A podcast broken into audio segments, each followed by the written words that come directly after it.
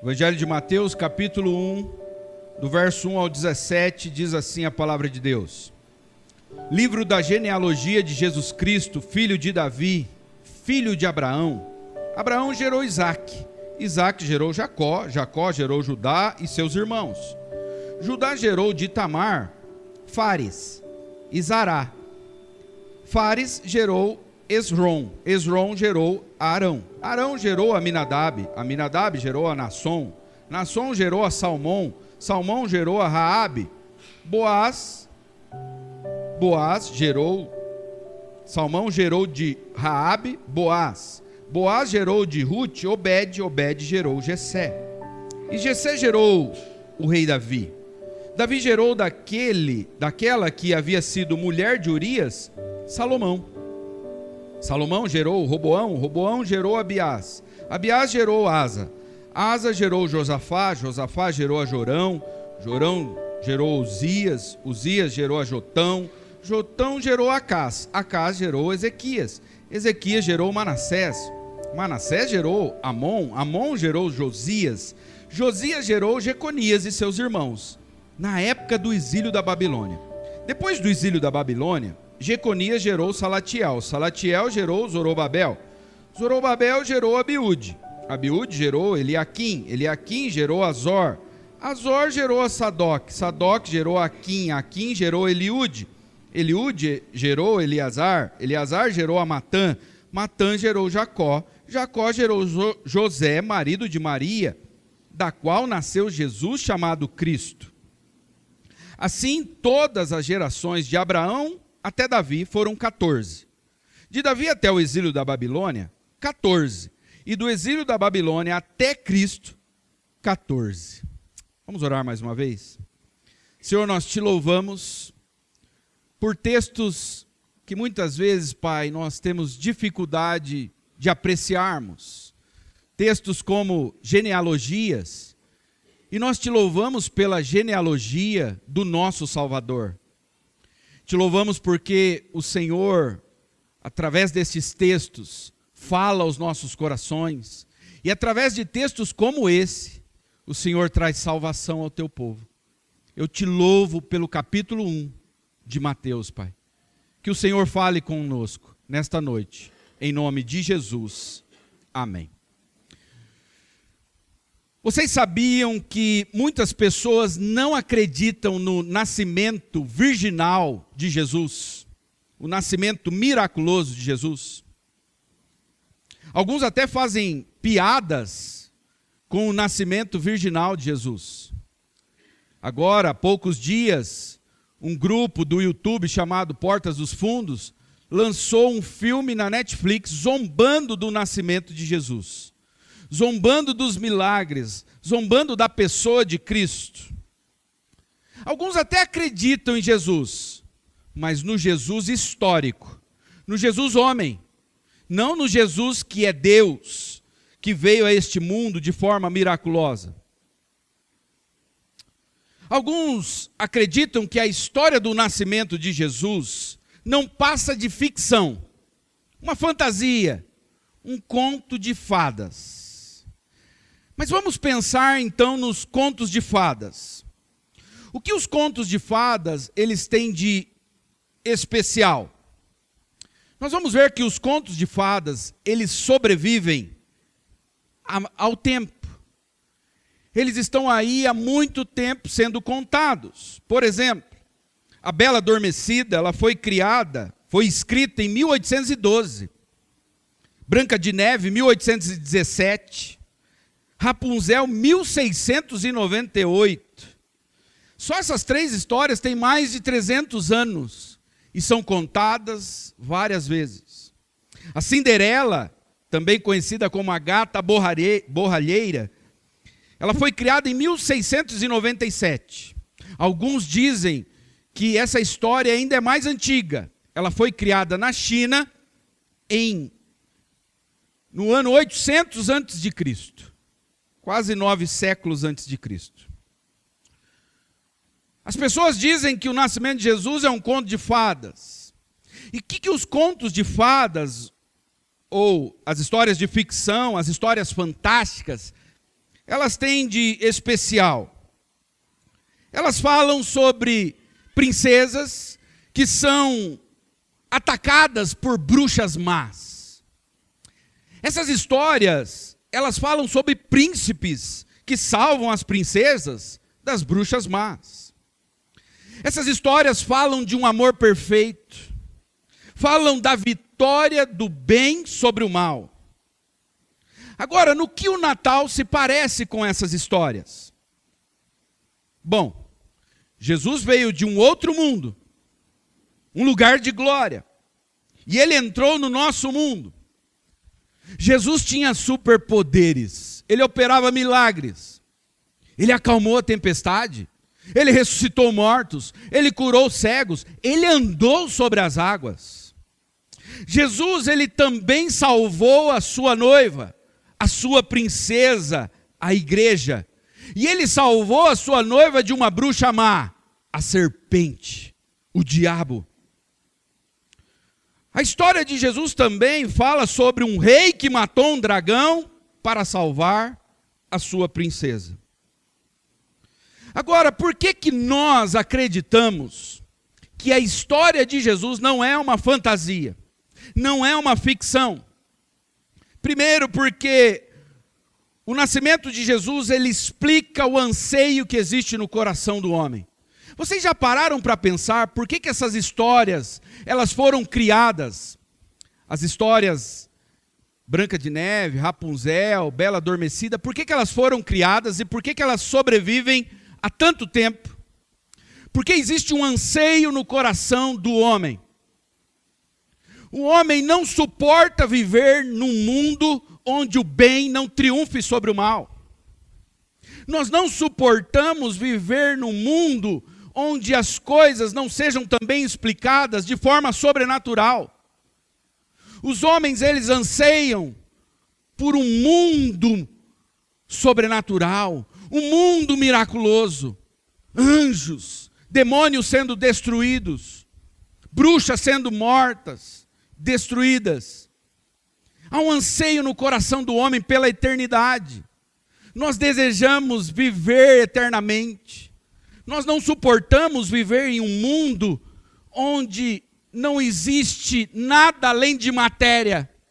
Nós não suportamos viver em um mundo onde o bem não destrua o mal, não triunfe sobre o mal. Por isso que essas histórias foram criadas. Porque existe no coração do homem um desejo e a história do nascimento de Jesus é a única história que dá sentido a todas as outras histórias, que dá sentido à vida do ser humano. Por que, que nós acreditamos que o nascimento de Jesus não é uma fantasia? Sabe por que, que nós acreditamos que o nascimento de Jesus é verdadeiro? Porque pessoas morreram por causa dessa história. Ninguém morreu por causa da história da Branca de Neve. Não, eu acredito que aconteceu mesmo. Ah, então você vai morrer. Se você continuar defendendo essa história. Não. Uma brincadeira, era só uma história. Agora, em relação à história do nascimento de Jesus, pessoas morreram. Todos os apóstolos foram martirizados, com exceção de João, que foi exilado na ilha de Pátimos. Todos os apóstolos defenderam até o fim com suas vidas que o nascimento de Jesus realmente aconteceu, não era uma fantasia. Nós acreditamos que o nascimento de Jesus não é uma fantasia, porque não só os apóstolos, mas centenas, milhares de pessoas morreram defendendo essa história. Ninguém defende uma fantasia. Na hora do vamos ver, ah, se é uma fantasia, a pessoa nega. Ela pula para trás. Mas pessoas morreram e ainda estão morrendo defendendo essa história. Nós temos irmãos hoje em muitos países que são perseguidos por causa do evangelho e eles morrem defendendo a história de Jesus como sendo uma história real e verdadeira. Agora, o que a história de Jesus tem a nos ensinar? É isso que nós vamos ver. A história de Jesus é a história de que ele nasceu de forma miraculosa, ele veio ao nosso mundo, no tempo determinado por Deus, salvou pecadores que não mereciam ser salvos, esmagou a cabeça da serpente e deu ao seu povo descanso eterno. De novo, a história de Jesus é a história de um nascimento miraculoso. Ele veio ao nosso mundo no tempo determinado por Deus, salvou pecadores que não mereciam ser salvos, esmagou a cabeça da serpente e deu descanso eterno para o seu povo. É isso que nós vamos ver no texto desta noite. O texto da genealogia de Jesus. O que a genealogia de Jesus tem a nos ensinar a genealogia de Jesus nos fala sobre o evangelho da graça de Deus. Esse é o nosso primeiro ponto. A genealogia de Jesus nos fala sobre o evangelho da graça de Deus. Olha o verso 1. Livro da genealogia de Jesus Cristo, filho de Deus, filho de Abraão. O que isso quer dizer? livro da genealogia de Jesus Cristo. É um texto que fala sobre um fato histórico. É sobre como Deus agiu, como ele fez para salvar o seu povo. O texto da genealogia não é uma orientação para de como nós devemos viver, não é uma orientação não é sobre o que devemos fazer, não é um exemplo também para nós de como nós devemos viver. A genealogia de Jesus é a história de como Cristo veio ao mundo para salvar pecadores que não mereciam ser salvos. O, a genealogia de Jesus é o Evangelho. E o que é o Evangelho? É a boa notícia de como Deus salvou o seu povo. Isso é o Evangelho. A palavra Evangelho é boa notícia. É a boa notícia de como Deus salvou o seu povo. Não é um conselho, não é uma orientação o Evangelho. E como nós gostamos de conselhos. Os conselhos, eles servem para mostrar os nossos erros e o que, que nós devemos fazer depois com estes erros. Por isso nós gostamos de conselhos, de sermos aconselhados. Alguns até pagam por isso. Nós amamos orientações, sermos orientados, porque a orientação nos diz o que nós devemos fazer na nossa vida, em determinadas áreas da nossa vida. Vejam, por exemplo, os livros de autoajuda. São os livros mais vendidos nas livrarias. Por exemplo, existem três livros que foram os mais vendidos de 2018. Título de um deles: Propósito: A coragem de ser quem somos. O outro diz: O poder da autorresponsabilidade. E o terceiro diz: A sorte segue a coragem. São livros de autoajuda e o que significa autoajuda? Autoajuda é quando nós somos ensinados a como nós nos ajudarmos. Autoajuda é quando eu sou ensinado a como eu posso eu mesmo me ajudar. É isso que é autoajuda. E eu não estou dizendo que não somos responsáveis por nossas atitudes, que nós não devemos tomar decisões corretas. Não estou dizendo também que esses livros não têm serventia nenhuma, os livros de autoajuda não podem nos ajudar. Mas eu estou dizendo que quando se refere à salvação, não há nada que o homem possa fazer. Não existe nenhum tipo de orientação que o homem possa ouvir para que ele seja salvo. Não há nada que ele possa fazer para ser salvo.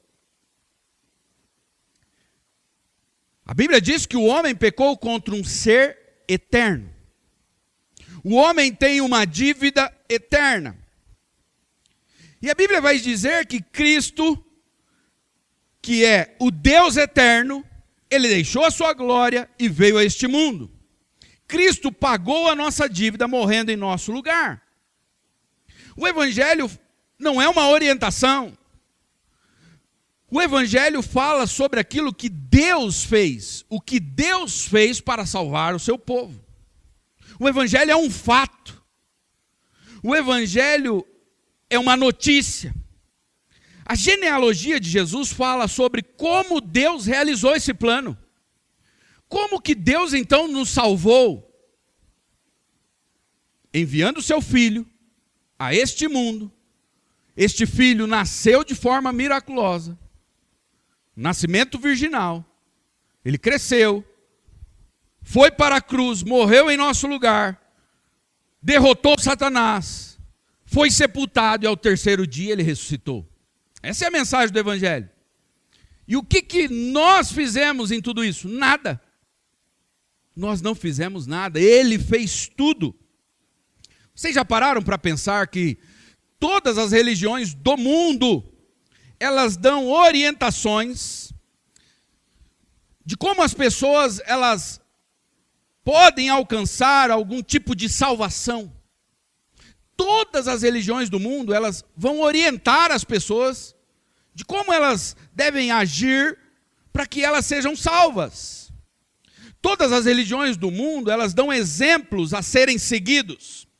A história do Natal não é sobre um exemplo a ser seguido. Um exemplo, o que é um exemplo? Um exemplo nós olhamos e fazemos igual para nos darmos bem, para a gente se dar bem.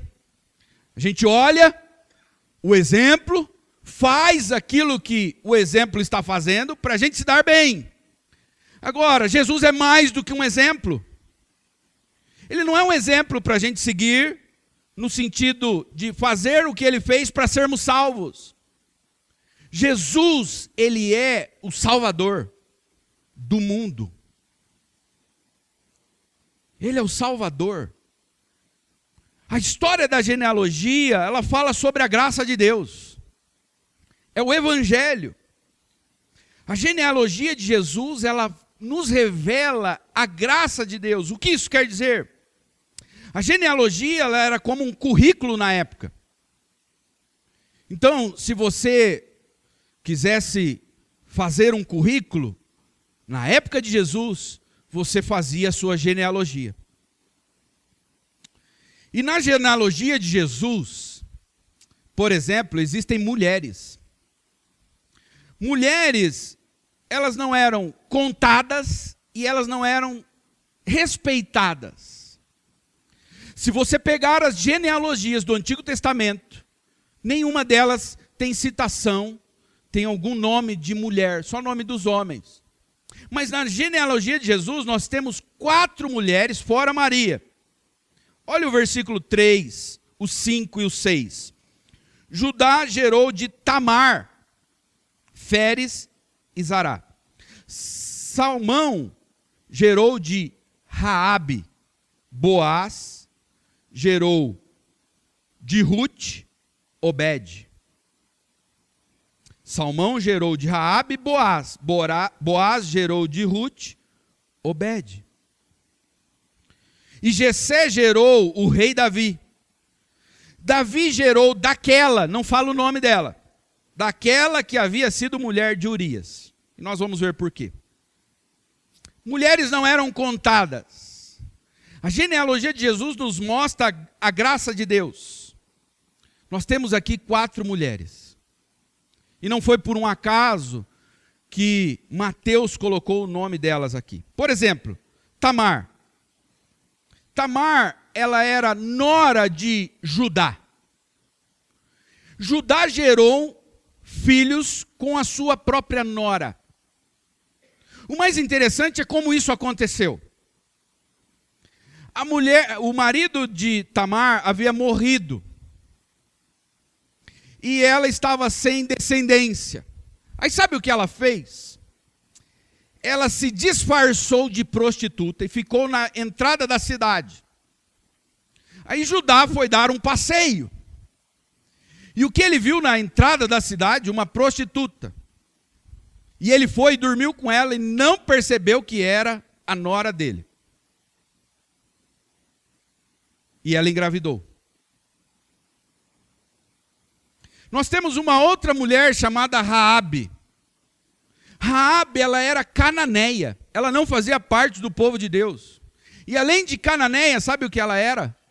Prostituta. Nós temos uma outra mulher chamada Ruth. Ruth também não fazia parte do povo de Deus, ela era moabita. E quem eram os moabitas? Como eles surgiram? Os moabitas surgiram também de um incesto. Jacó engravidou as suas filhas. E dessas duas filhas surgiram duas nações: Amon e Moabe. Ruth fazia parte de uma nação que surgiu através de um incesto. E Ruth vai se tornar bisavó do rei Davi. Mas na genealogia nós temos homens também. Nós temos homens que aprontaram um monte. Abraão, por exemplo, mentiu, não protegeu sua esposa, covarde, ficou com medo, mentiu, falou que a esposa era irmã dele, para ele não morrer. Jacó está na genealogia de Jesus. Jacó roubou o irmão, enganou o pai, enganou o sogro, nós temos Judá, que dormiu com a nora. Nós temos Davi, o rei Davi, que dormiu com a outra mulher que não aparece o nome dela, a mulher de Urias. Ele dormiu com a mulher de um dos soldados mais próximos dele. Um soldado que o protegeu em um momento que ele estava fugindo de Saul, na caverna de Adulão um soldado que havia ajudado ele, depois ele vai, dorme com a mulher do soldado, engravida a mulher do soldado e manda matar o soldado. Nós temos Salomão. Precisa falar de Salomão? Mil mulheres, mulherengo, só gente boa na genealogia de Jesus.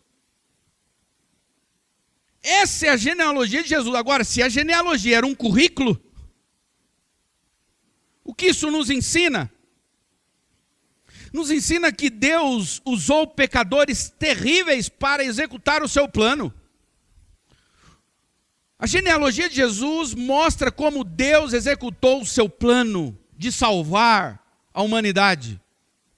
E como ele fez isso? Usando homens e mulheres terríveis. Deus incluiu pessoas terríveis na família de Jesus. Olha as mães de Jesus: Raabe, Ruth, Tamar, Betseba, amante de Davi. Olha os pais de Jesus: Abraão, Jacó, Manassés, o pior rei de Israel, queimou os filhos vivos, oferecendo a deuses estranhos. Deus incluiu pessoas terríveis na família de Jesus. Agora, pergunte: Jesus, quem são seus ancestrais? A genealogia de Jesus está aí para nos mostrar que no reino de Deus todos são nivelados. Jesus não está preocupado com o nosso currículo. Na época de Jesus, algumas pessoas elas falsificavam a sua genealogia com vergonha. Herodes mesmo falsificou a sua genealogia, com vergonha dos seus ancestrais. Assim como pessoas falsificam hoje o currículo. Agora, o que, que nós aprendemos? Jesus não está preocupado com o currículo do homem. Ele coloca na sua família um rei, sangue azul, alguém que fazia parte da linhagem dos reis, mas ele coloca Raabe, uma prostituta, e todos vão se assentar à mesa com ele. A genealogia de Jesus nos mostra que o evangelho da graça de Deus nivela a todos. E vocês já perceberam como os seres humanos, eles estão sempre se autoafirmando? Nós sempre damos um jeito de falar do nosso currículo. Já percebeu? Vou dar um exemplo. E se o exemplo for uma coincidência, não foi por acaso, tá? Uma pessoa chega e fala assim, pastor, eu precisava desmarcar o café. Nós vamos ter um, ia tomar um café para bater um papo, não vai dar. A pessoa podia simplesmente falar, preciso desmarcar o café.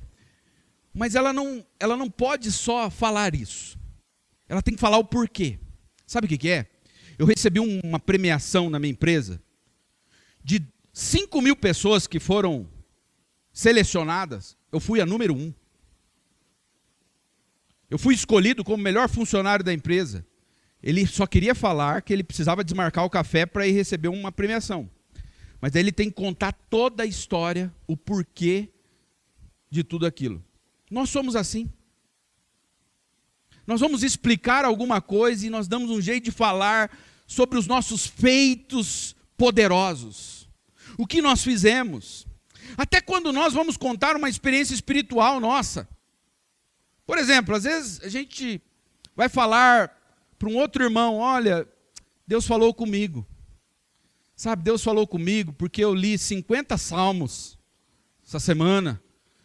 Orei, rapaz, eu orei oito horas por dia, de joelhos. E depois que Deus falou comigo, eu fiquei três dias de jejum, irmão. Mas ele só queria contar que Deus falou com ele. Mas para ele contar que Deus falou com ele, ele tem que passar todo o currículo dele. Nós temos essa necessidade de autoafirmação, até para contar as nossas experiências espirituais. Agora, sabe o que é interessante? O Evangelho não é sobre nós, o Evangelho não é sobre você, não é sobre o que você fez, não é sobre o que você pode fazer. O Evangelho da Graça é sobre o que Cristo fez. Cristo veio a este mundo e morreu numa cruz. E com a sua morte, ele comprou assentos à sua mesa. Nós vamos nos assentar à mesa com Cristo. E estes assentos foram comprados pelo próprio Cristo. Não foi por, por causa do nosso currículo que nós conseguimos um lugar à mesa Nesta mesa vai se sentar Raabe, mas vai se sentar reis, adúlteros como Davi, amantes de Davi, como Betseba, e pessoas como eu e você. A genealogia de Jesus nos fala sobre o evangelho da graça de Deus não é sobre o que nós devemos fazer, um exemplo a ser seguido. A genealogia é um fato que nos mostra uma realidade de algo que Deus fez. O que Deus fez para salvar pecadores como eu e você. E o que ele fez? Ele enviou o seu filho. Fez com que ele nascesse de uma pobre jovem da Judéia. Foi isso que ele fez. Então, a genealogia de Jesus nos fala sobre a graça de Deus, sobre o evangelho da graça de Deus. Em segundo e último lugar, a genealogia de Jesus nos fala sobre fala que Deus age quando e como quer. A genealogia de Jesus nos fala que Deus age quando e como ele quer. A Bíblia diz que Deus prometeu enviar o seu filho para destruir as obras do diabo. Agora vocês se lembram quando ele fez isso, essa promessa? Quem se lembra? Eu preguei sobre isso há pouco tempo. Quando que Deus prometeu enviar o seu filho para destruir as obras do diabo? Quem lembra? Gênesis 3:15. Vamos ver? Depois que Adão e Eva eles pecaram, Deus está falando com a serpente. Ele diz: Porém, inimizade entre você e a mulher, entre a sua descendência e o descendente dela. Este, está falando de Cristo, lhe ferirá a cabeça e você vai ferir o calcanhar. Quanto tempo levou para essa promessa se cumprir? Vocês sabem? Aproximadamente 4 mil anos. Um pouco para mais, um pouco para menos. 4 mil anos. Sabe o que a genealogia de Jesus nos ensina? Que Deus age quando e como Ele quer. Deus age na hora dele e como Ele quer. Por exemplo, Deus usa até mesmo os erros do seu povo e transforma os erros do seu povo em algo bom.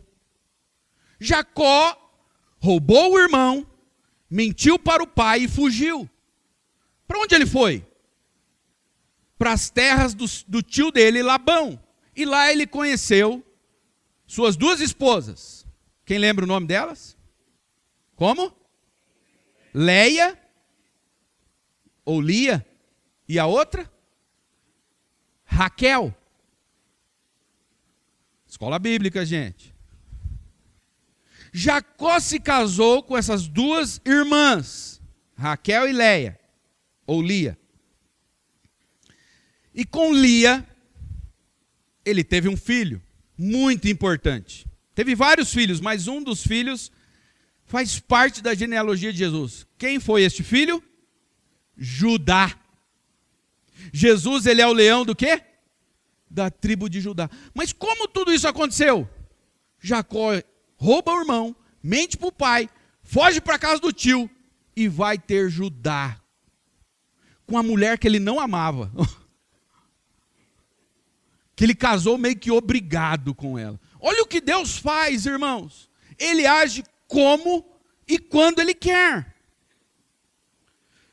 Aqui nós estamos falando de salvação, mas isso vale para toda a nossa vida. Às vezes nós questionamos a sabedoria de Deus. Dizemos, por que, que Deus ainda não fez? Ele levou quatro mil anos para cumprir a sua promessa. E algumas pessoas ficam questionando o agir de Deus, o tempo de Deus. Por que, que Deus ainda não salvou o meu marido, o meu filho? Por que, que ainda Deus não salvou aquele meu parente? Por que, Senhor? Por que, que está demorando tanto a minha cura, o emprego, a promoção no emprego? Por que, que está demorando tanto para eu casar, para eu ter filho, ministério? A gente começa a pregar ontem e já quer ser pastor no outro dia. Moisés levou 80 anos para ser preparado para se tornar pastor da nação de Israel. Mas nós queremos tudo para ontem. Nós não temos paciência, nós vivemos numa sociedade impaciente. As pessoas não suportam esperar. Não suportam esperar para ter sexo só no casamento. Não tem paciência para estudar. Olha os cursos como estão agora, as faculdades. Antes era quatro, cinco anos, agora tem faculdade de dois anos e você nem precisa ir lá nem presencial é mais, porque as pessoas não têm paciência. Ah, um curso de quatro anos presencial demora muito. Nós não temos paciência com as pessoas que nos atendem. Esses dias eu estava num posto de gasolina, uma mulher parou e o frentista estava atendendo o outro e ele estava demorando um pouco. Ela ligou o carro e saiu cantando o pneu. Eu falei, nossa, que braba.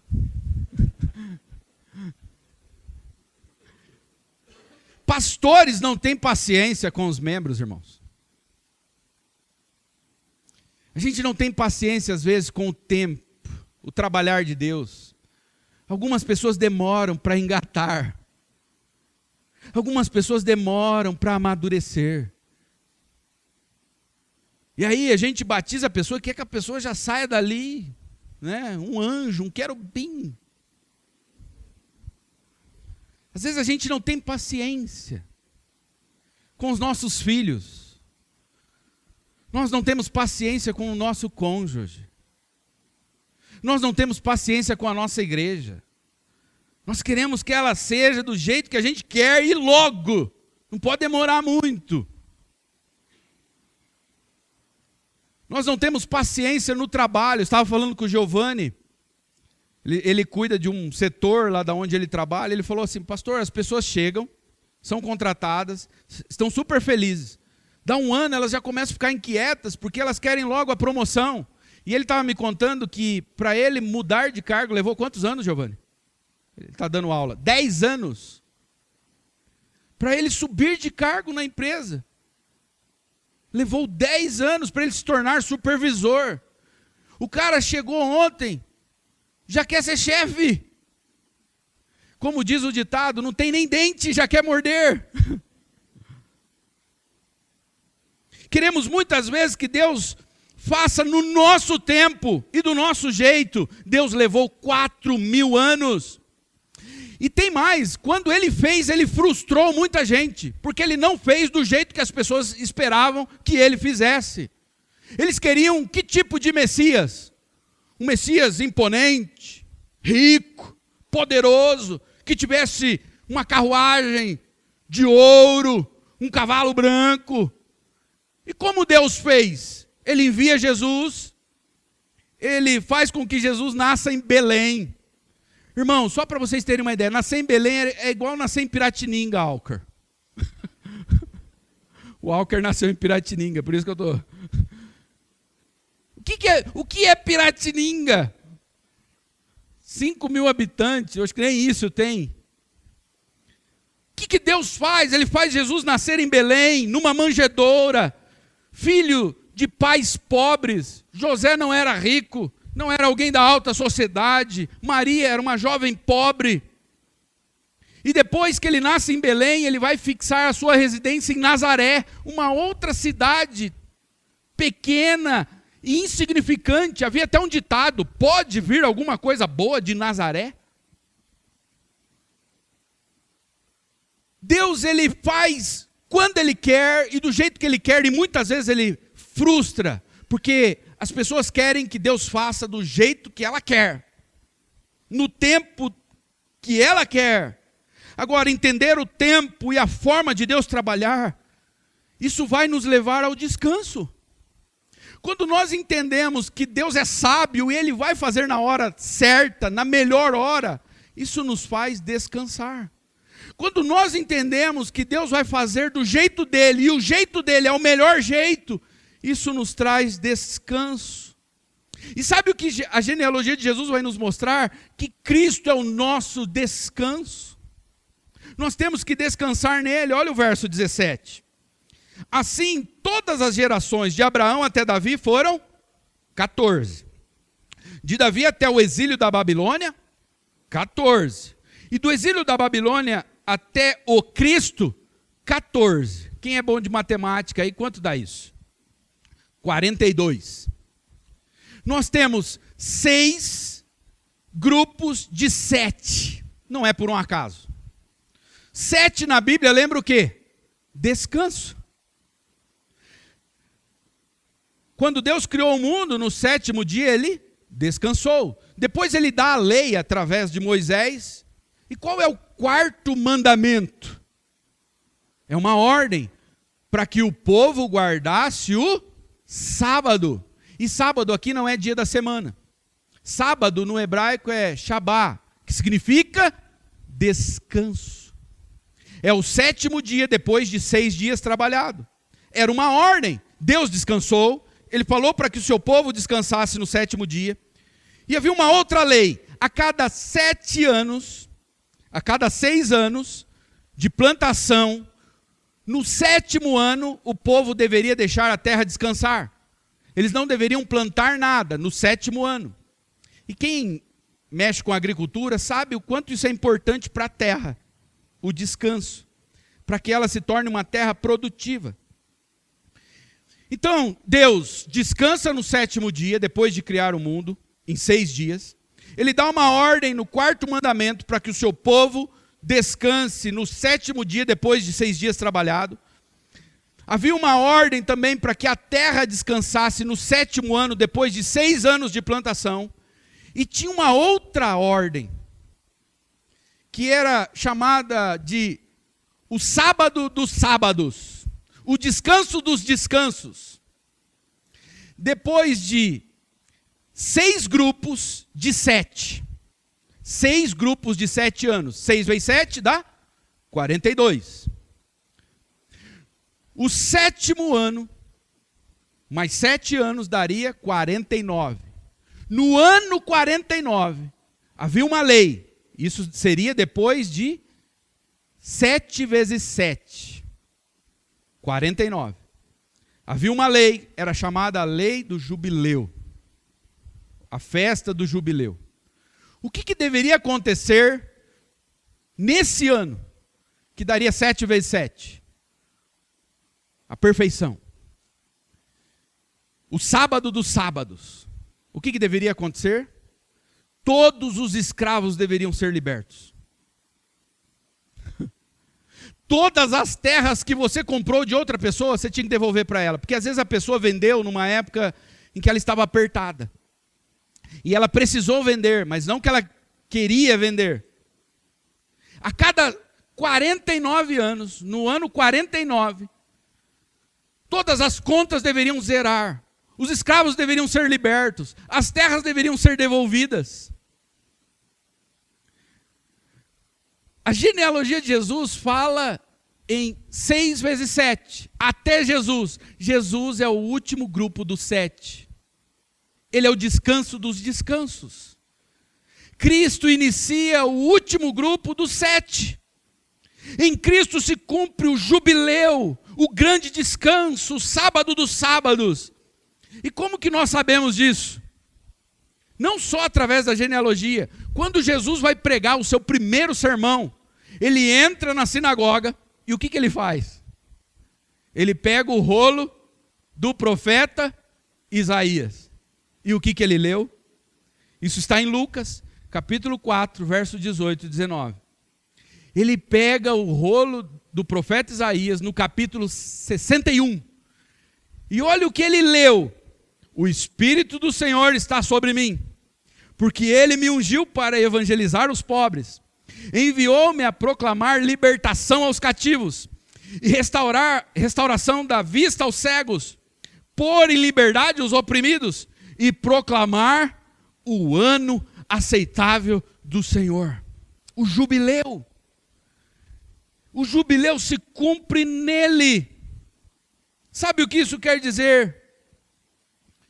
Que em Cristo está o nosso descanso. O descanso para a sua alma, o descanso para suas inquietações, para suas ansiedades.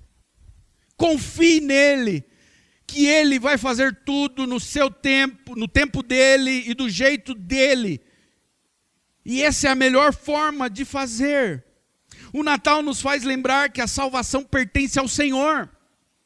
É Ele quem vai salvar o teu filho, a tua nora, o teu primo, o teu vizinho. Descanse no Senhor.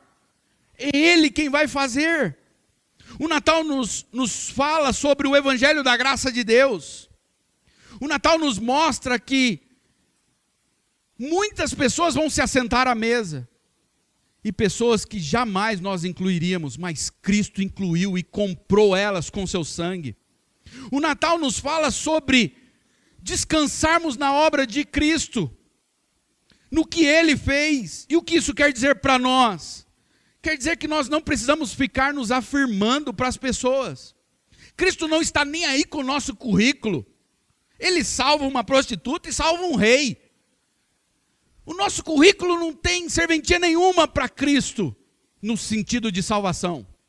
Ele quer que a gente estude, que a gente produza, que a gente faça muitas coisas, mas no quesito de salvação, o nosso currículo não vale nada. Os nossos feitos, as nossas conquistas, nada disso garante o nosso assento na mesa com Cristo.